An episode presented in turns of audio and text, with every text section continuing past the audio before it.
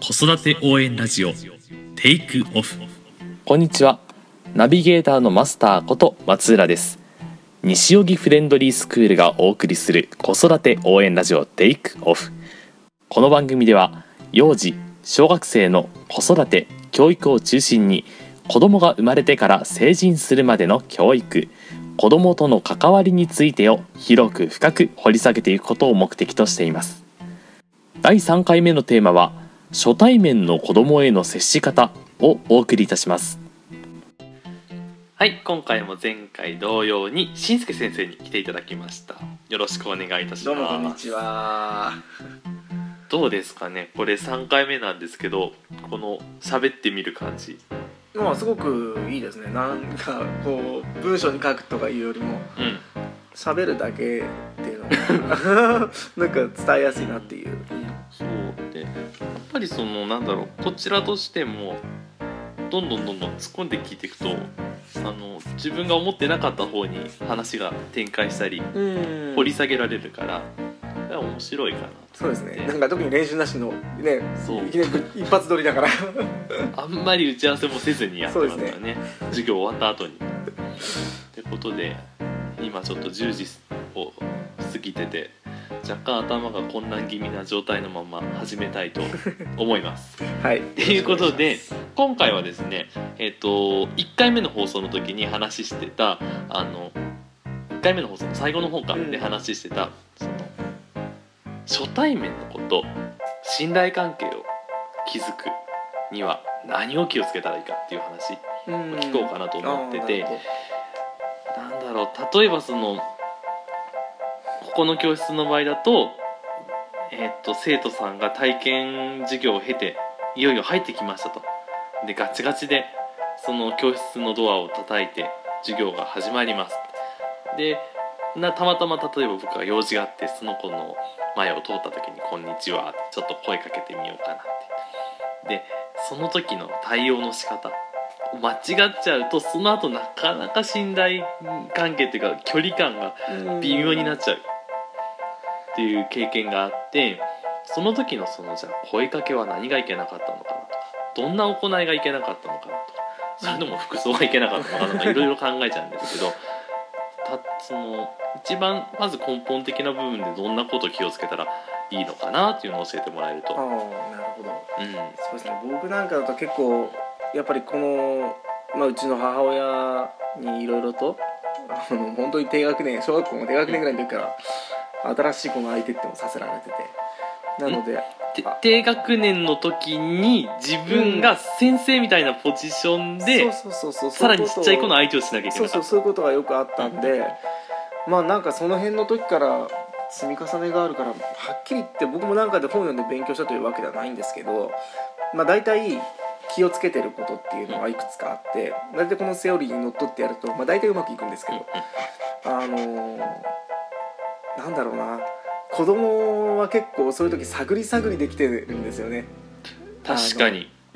どこまで自分をさらけ出していいのかっていうのと、何やっていいのか何やっちゃいけないのかがわからないっていうのが多いから、うんうん。あのまあ、一番簡単な方法としては楽しい雰囲気を見せてあげるっていうのがまず一番これあのあの手抜き僕の中では完全に手抜きなんですけど、うんうん。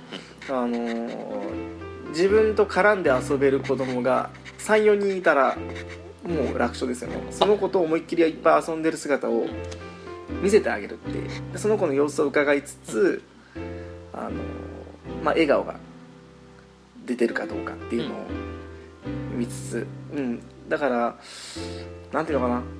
雰囲気に入れてあげるっていう。あー入りたいなと思えるような空気を作ってあげる。あの特に幼児とか低学年とかその辺がにガツガツガツガツこっちから行くのは NG なんでまあ子供にもよるけどうん。あの僕は絶対に挨拶以上のことは初めはあんまりしないかな。何歳とかぐらい。うんうん「こんにちは」って言ってさりげなく言ってそうあと重要なのが必ず目線を下げること目線。こ子供よりも上の目線で挨拶をしないことっていうのはもう僕徹底してるんで。それ子供がちっちゃい時はかなりもうひざまずくぐらいになってあもう座ればいいんですよああ立ってるのがいけないんでだから僕は結構教室で子供と相手してる時は大抵座ってますよね。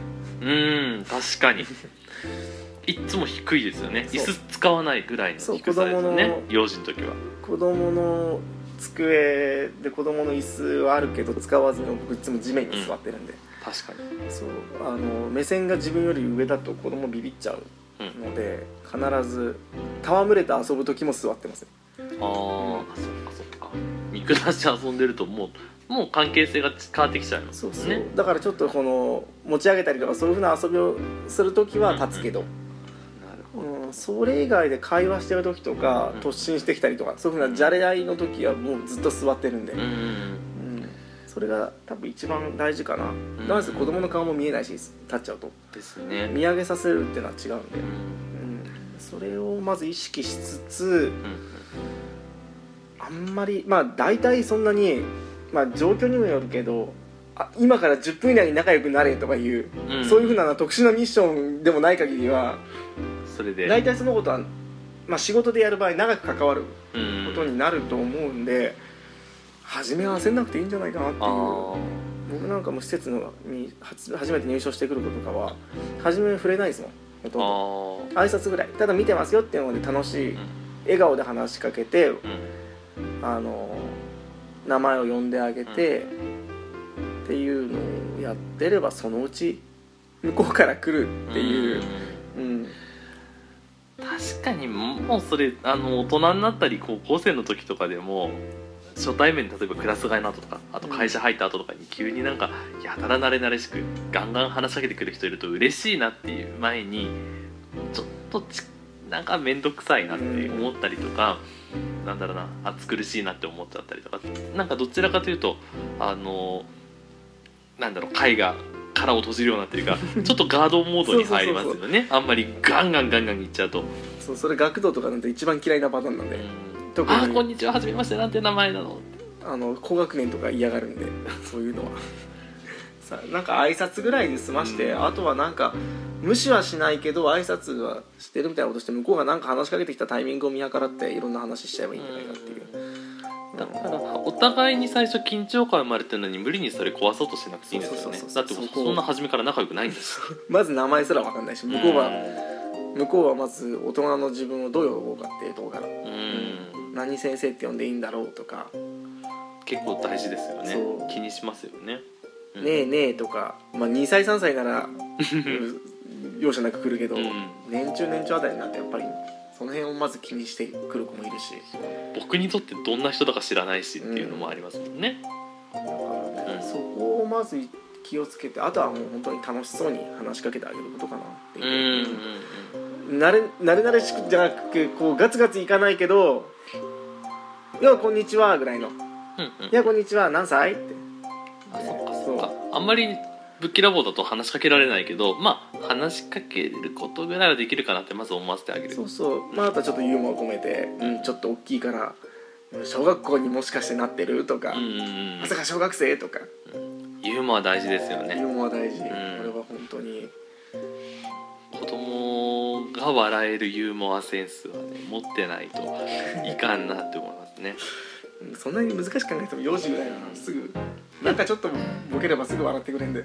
あとポイントはあんまり自分がお兄さんとかお姉さんって思うよりも一緒に子供になれるかっていうのも大事じゃないですか。お友達をやんなきゃいけないからね、うん、でそこもその子供扱いするじゃなくてまあ前のランクとかレベルの話だったのかもしれないけどもちろん冷静な自分もいるけど子供モードをどっかで発動させるみたいな部分でやった時に結構仲良くなってるなっていう意識があって僕は注意する時もやりますよそういう時は。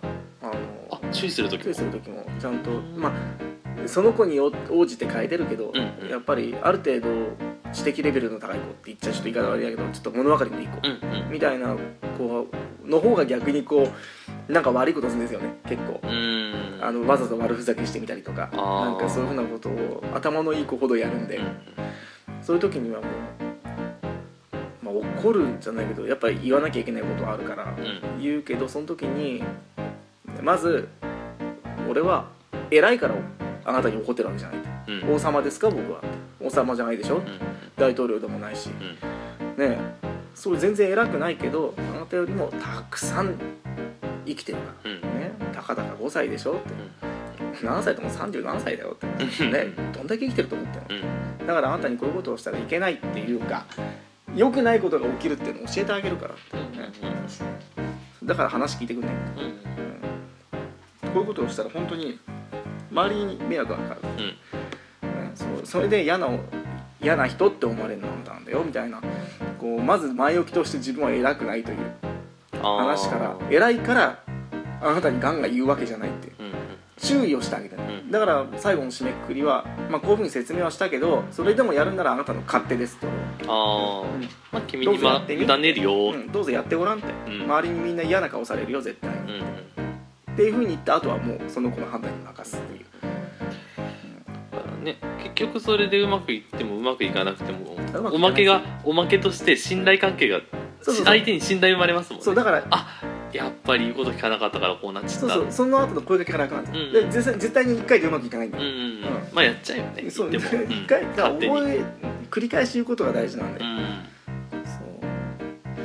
あやっぱり繰り返し。ここでも。繰り返し。あのでも繰り返し。100回言って1回言うことを聞くかっていうレベルだから。特に子供。は、そう。うん。そう。あんましガンガン怒るのは意味がないような気がするなっていう。うん。だって怒怒って怒られた子とかガンガン怒られた子捕まえてきてうん「どうしたの?」って聞いたら「なんか怒られた」って「なんかって何?」うーんって分かってない分かってねえじゃんっていう。ただ怖いだけ。ただ怒ってる。ああ怖かった。ああ嫌だった。ああうるさかったとか。何怒られたの？うーんだったのダメだ意味がないって、あるあるですけどね、そう。ね困ることっていろいろあるからね。うん。お手お手伝いしたいお手伝いしたいっていうのもあれも困るし。うん。今してほしくない時に。うん。このタイミングでこのタイミングで言うっていう。時とかもうそういう時なんかでも「あこの前は手伝ってくれたねありがとうすっごい助かったでも今はいいよ」ってあじゃあ今度あ、うん後で夜ご飯の時にこういうことやってくんないとか。あその代替案っていうんですか代替案の前にはいこの前は助かったよってういう、ん、まずちょっと精神的に少し満足させてあげて。ありがとうってすっごいその気持ち助かるわ。だけどちょっと今ここは俺だけで十分だから。代わりに例えばもう何でもいいですよ。カーテン結んできてとか、そういうの効果ありますよね。何でもいい。あの今ねうんやるってなる今僕掃除で忙しいんだ、うん。でもこれを僕にしかできないこと、ん。その代わりにちょっと申し訳ないけどなんかないかなって考えて、うんうん。そうだこのティッシュで窓拭いてきて。これがお手伝いだ。さあ頼んだ行ってらっしゃい。ポンって。あとお手伝いって結構子供たちにとっては面白かったりするんですね。慣れないものとかだと。勝手にき出してきて掃除始めて、ううん。わやめろって思う時とか、たとえ窓汚くなってもいいから一回拭かせてみるとかね。そうそうそうそう。あとはうん。あと本当にどうしてもやるやるやるやるって。あじゃあこの部分だけ拭いてくんね。うん。あとは机の下とか、うん、ちょっと俺大きいから頭ぶつけそう。机の下だけ手伝ってくれたらいいよって言って、うん。そこだけ拭かしてあともう一回拭き直すみたいな、うん。なるほど頭ごなしにダメは子供に通じないからね。まあねだから前回前々回のね話した後もやっぱりその配信するために何回も聞くんですよ。うん。10回ぐらい聞いてるはずなんだけどやっぱりいざ教室の中で何かしら問題が起きましたとか何かが起きた時にそのとっさに「あダメ!」ってほらだだからだからダメだみたいな言ってて、ああ実行はまだできてないなって、ん。なかなかそのやっぱりなんだろう。焦ってる状況下であったりとか自分に余裕がない時は言葉がどうしても分かりづらかったり逆に説明ししすぎちゃったりしてるからでも今言った通りで自分にゆとりがない時ってつまり自分がいっぱいいっぱいになっちゃってるから子供をそのドライな目っていうかクールな目で見れてないでもやっぱりいつなどんな時でもいかなる状況でもやっぱりどっかしらにドシンと構えてる自分がいないと子供にとっても良くないですよね。同レベルはダメだから。な、あいつなんかやたらなんかわさわさしてるなってなっちゃうから。そこはねこれからも気をつけたいなって。だからでも難しいなと思うのはやっぱり口で言うのは簡単だけどその子供が例えばすぐに止めないと危ないことになっちゃうとかうんあとは他の子に危害加えちゃうとか。あとはまあ例えば極端あ極端でもないけど例えばバケツにいっぱいペンキが入ってて子供が押したら大惨事がこれから起こるかもしれないと。か、うん。そういう時だとつい二の次になっちゃうから。あでもあらかじめもうおーい！ペンキに通し だから予想だけしてて突っ込んでた時はもちろん止めるけど、うんうん。そもそもそういうものが存在してるんだったらそこの空間に入れた瞬間にまず捕まえてきて予告してね。そう。うん。これ大変だからねこぼしたらって、うん。どんぐらい大変かっていうとうんうん。あのお風呂に3回4回入っても落ちないぐらい体につくよって、なるほどね。このその後のことも予言しておいてあげてね。だからそのなんだろう。悪い結果をしっかり教えておくっていう、で、うん。まあ、悪い結果をしっかり用いてうんうん。あのまず約束として近づかないこと、うんうんうん、絶対に近づかないでね、うん、で近づいたらお話が聞けてないというふうに見るから、うん。この部屋から出すよって、ああうん、危ないから。ねやっぱり予告大事ですね。予告。だからあとお初めに約束。そう約束と予告をしといて、でどうせ1回じゃ守れないから、うんうんうん。あれ約束は？覚えてる？ってやっぱり何度も何度もも何度も何度も言わせて。うんうんうん。そう。そこで怒っちゃダメ、うんこはそのこれから気をつけるとしてそのまあ逆にねいざ自分がその落ち着きなくね、そのわららって言っちゃった後子供が唖然としてこっちを見てると 例えばその時どうリカバーをすればいいか。まず自分の上がってる温度を一回落としクールダウンした方がいいですよね。うん、うん、だからうん。チェンジできる大人がいるんであれば変わった方がいい、ああなるほど、職場まあ、とかでは。その場もう無理ですもんね。うん、だ職場とかで例えばそういうのを仕事としてる人でも僕も何度も見たことあるけど感情でぶち切れて怒っちゃって、うんガーッと怒鳴っちゃって子供も泣いてみたいなうん。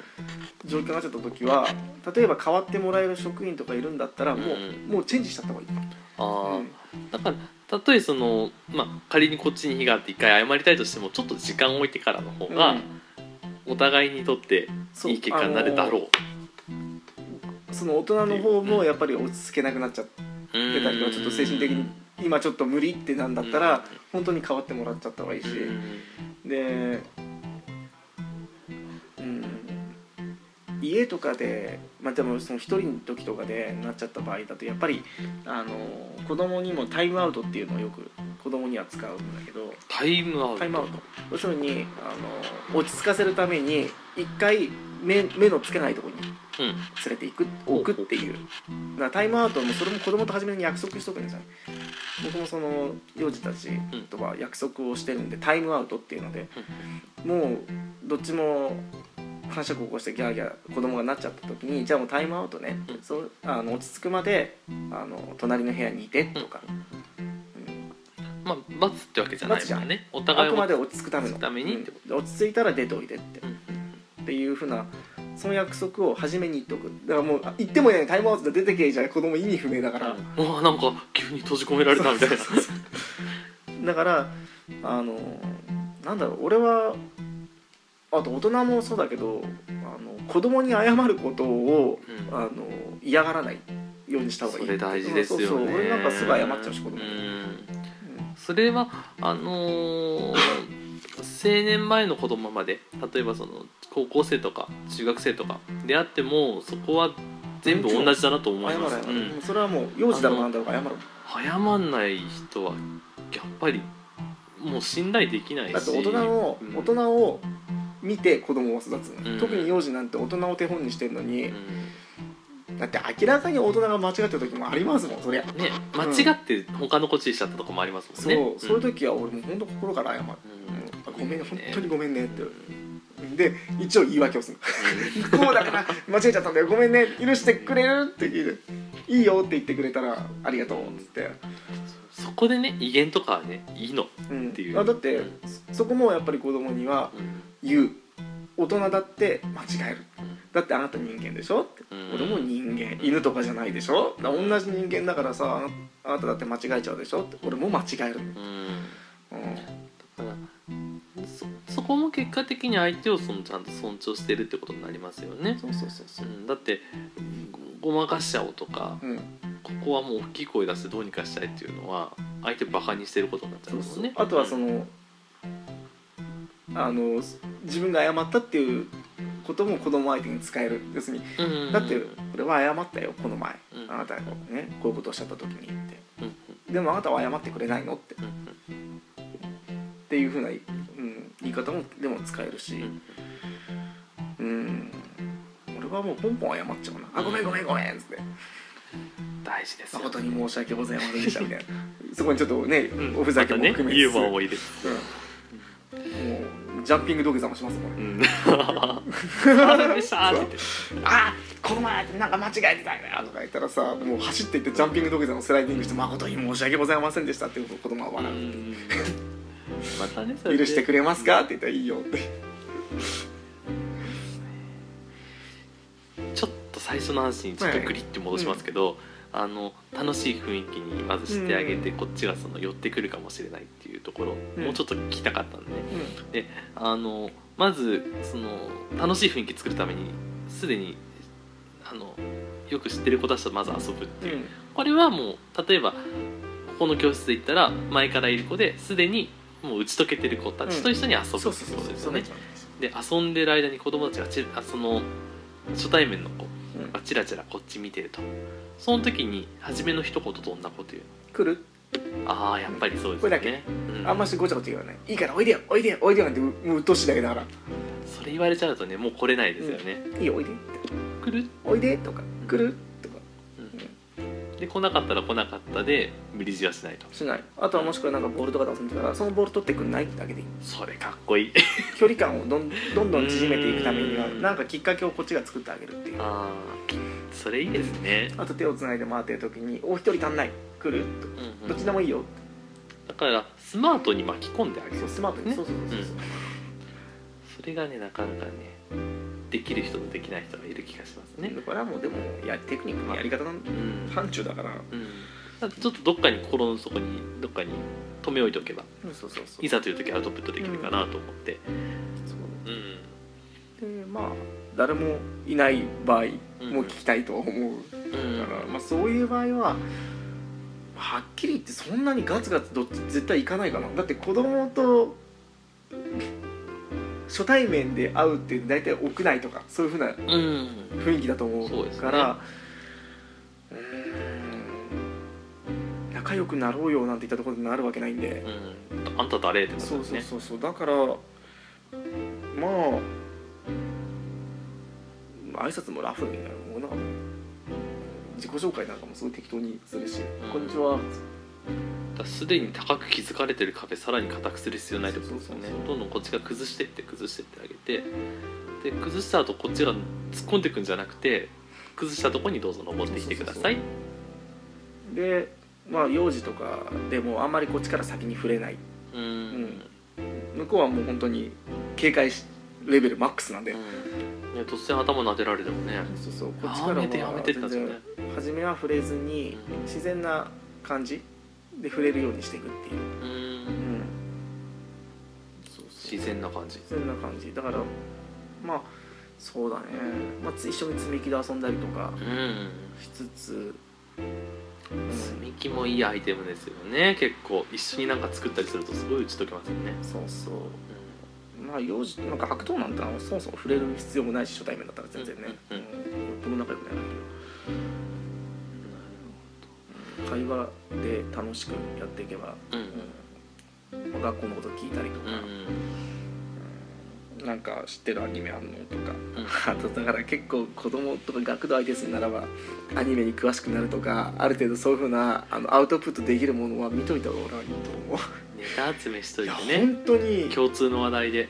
例えばそういう仕事をして学童とかと遊びたいですとか言っててそういう話題に全く皆無な人って何し何を話すんだろうと俺は本当に思うんですよね、ジバニャンって何？プリキュアって食べ物みたいな感じでいくともう何を舐められちゃう。のね何を話す気って俺思っちゃうんだよ、だってそういうのを主軸に生きてる人子たち。うん。でも逆にそこの時にい共感できてあげると全然距離感変わってきあますよね。もうそこが一番早いっていうもうそそれ裏技的なもんだけど一番早い、言子供が持ってるノートとかのキャラクターとかもちょっとふって名前言ってあげるだけで「うん。え知ってるの?」じゃあやっぱりネタ集めは大事ですね、うんネタ集めはやっぱりだって興味もないのにうんどうやって話すんだろうっていう、うん。まあ、それだけがネタじゃないのは分かるけどうん。分かるけど持ってなきゃいけないネタでもあるとは思うから。うん。そうですね。知ってる知らないは多分。全然別物だと思うなっていう、だから子供がなんか持ってるアイテムとかちょっと興味持ってみるとか、うん、日曜日の朝は起きてみるとか。いやでもこれ興味ないときついんだろうな、楽しく見れちゃうからね俺たちね。うん、そう。もともとそういうのが好きっていうのもあるんで見れちゃうからね。うん適正あダメだそういうこと言っちゃダメだね。だから、まあ、だからそうじゃない人もまずはちょっと見てみようと、うんそうそうそう、まあせめてキャラの名前覚えるぐらい覚えてみたらうん。それだけでもちょっと違うかもしれない、なんか幼児たちの相手してるうちにもう教育番組なんか俺ほぼ網羅しちゃったねうん。でも教育番組も結構大人が楽しんで作ってる番組だから案外大人も楽しいですよね。とても楽しい本当に、うん結構素晴らしい CM ディレクターの方とかねデザイナーさんとかが作ってる場合があってビジュアル的にもすごい面白かったりストーリーとかもなかなかよくできてたり暇な時に家とかで面白いの。家とかで垂れ流すだけでも、うん。そのね番組を、漠然と見てても面白いですよね。そうだからね。ネタ集めは大事だよな、ん。やっぱ会話会話をするためには誰とでもそうだと思うけどネタって必要だと思うから、うんネタもなしにさあ話しましょうっていうのは、うん。それは不可能だろうっていう。だからねまあ本当にありがちな話だけどやっぱり共通の話題があることって大事って。だから天気の話がうんぬんってなどんな本にも書いてあるんですね。天気は絶対みんな関わってるからって。人と人の関わるものにはそれは大事だと思うな、だからそれ以外にどんどん自分の引き出しを積極的に増やしてってあげて、子供といえども人対人だからね、うん、やっぱそうなんですよねき出しはいっぱい持ってるに越したことはない。この子何が好きなんだろうと、うん。ね何が好きって俺のはちょ率直に聞きますもん、うんでそれに合わせた会話をねそうそうそう。投げボール投げ返してあげるって。知らなかった。ああーそれ俺見たことないわ。でもちょっとだけなんか CM ぐらい見たことあるんだけどって。教えてって言ってみたりとかね。そうそうそう。うん。で結局誰があれ悪者なのとか。聞きますもん、うん。よくわかんない番組とか、うんこういうキャラとこういうキャラとこういうキャラがいたのも俺 CM で見たんだけど誰が敵って そのレベルから話を聞いてこっちが興味持ってるって聞きゃ向こうも話してくるんで、うんうんうんうんうん。そうするともうこっちのもんそうですねそう大島見てみるかなみたいな、だから会話も TPO ですよね。うん、だってね突然初対面で日経平均株価とか言ってくる人と友達になりたくないですよね。あんた誰ってなってる。このテクとか使えばまあ、ね松浦先生も見てると思うけど、うん。早いですよね僕は。早いですね。最短1時間いらない。最短1時間いらんで、うん。なんてこったって思いながら毎回見てますもんね、うん。速攻ですね。うん。倍かかりますけどねこっちは。いやふ分かんなきゃ多分でも普通はできないと思う、まずまず子供という時点で未知も生物だから、うーん。なんかねふとしたこと言っただけでなんか急に離れちゃっちゃったりとかねうん。することも、まあ、あんまり経験ないけどでもきっとあるんだろうな、離れてったらほっとけんだうん、また戻ってくるまで。そうそこ大事ですよね。離れた時に追っかけていくと一番うざい。ああ来た来た来た来たってなっちゃうから、もう幼児も小学生も同じで離れたら別にバイバイって。うん。向こうから寄ってきたりとかしたら「おいらっしゃい」っていう。